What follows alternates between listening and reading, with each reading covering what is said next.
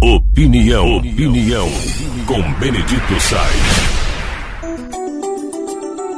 Nós vamos ter um processo de involução. Quem usou esse termo foi a Douglas Huxley no livro O Admirável Mundo Novo. Ele é autor do Admirável Mundo Novo, que aborda a evolução. Na verdade, é isso que acontece: um, uma mente comandando as outras mentes. Mas esse processo de involução, que não é citado lá em Adolfo Huxley, ao contrário, lá fala sobre evolução comportamental, social, mas ele citava isso algumas vezes. Se isso for adotado, nós vamos perder conceitos de relação e apenas vamos conviver.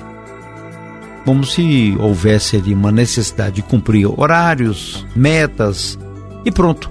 Mas não teríamos um conluio, um, talvez não seja essa palavra, mas uma visão de sociedade, uma visão humanística de união entre as pessoas. Porque isso é gerador de comportamentos, mas parte também de comportamentos do nosso dia a dia. Explico melhor. Se você cultiva o bem, claro que vai gerar o bem.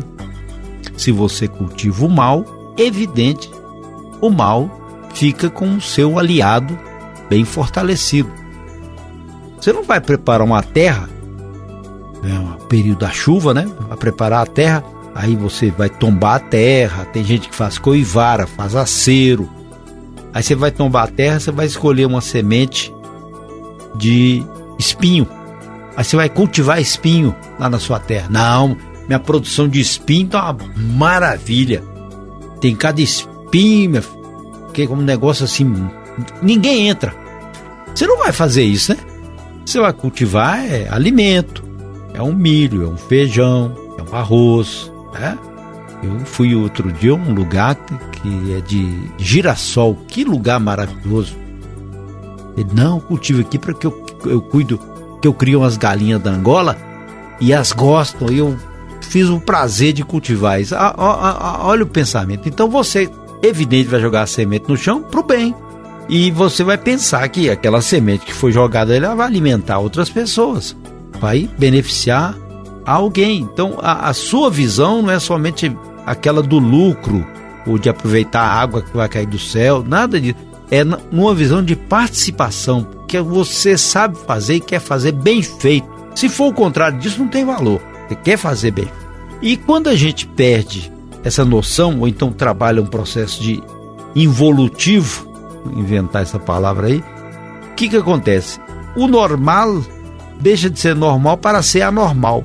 Se todo mundo cultiva a terra não é para boa semente, para o bom fruto, então para que cultivar o que é ruim? Na vida você não quer fazer o bem, melhorar a vida das pessoas, a sua vida, a vida de quem você ama, a vida com, com as quais você convive, porque isso cria uma cadeia de relação e quando houver alguma necessidade, essa cadeia de relação vai trabalhar em favor de você ou em favor, favor dos seus propósitos. Porque às vezes nós também transferimos responsabilidades. Outro dia ocorreu um acidente no centro da cidade aqui, de Montes Claros, a maior cidade do norte de Minas, e alguém avançou a placa pare e bateu lá, ferimento. Fora quando ocorrem mortes, né? Aí alguém falou assim: mas não tem sinalização. Falei, aquela placa pare ali, ela significa pare, ela não tem outro significado. Ela tá dando uma, uma ordenação para você, ó, pare. Não tá falando para você ir, para você avançar. Ah, mas não tem como. São regras existenciais para a manutenção da sua vida e de outrem. E empiricamente, sem tocar, existem também outras, outras regras. Essas regras aí do dia a dia, para você fazer o bem. Se você não avança, a placa que diz para você parar, ser comedido, evidente, você não avançou, problema não há. Se você avançou, pode ser que ocorra um problema. Então, se você tem regras, normas, você vai conduzindo. Mas existem também ações de ânimo. O que levou, levou você a, a avançar a placa pare? Algum ânimo. Foi distração? Foi que você não avaliou bem? se você teve o desejo de fazer isso, que você não se importou, os outros é que tem que parar, mesmo sem ter a placa pare do lado deles, o que, que foi que aconteceu? Então você tem que ter propósitos na vida para que não ocorra esse regresso, essa regressão. E os propósitos são de fazer o bem. Qual o propósito da vida? O que você deseja com a sua vida? Para quem você vive? Qual o propósito que você tem para servir a sociedade e melhorá-la? Existem ações para que a gente possa fazer uma sociedade melhor? Você está se preparando para isso? Estudando, lendo, capacitando? Você está falando para os seus filhos fazerem o mesmo?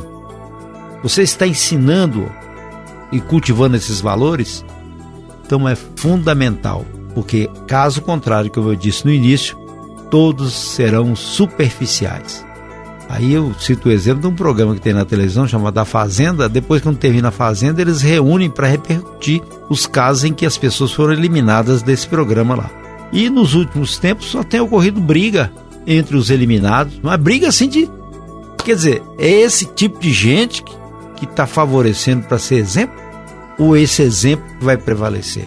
Vamos cultivar o que é melhor, que ninguém está aí para jogar semente de espinho no chão precisa de milho, feijão, arroz, trigo.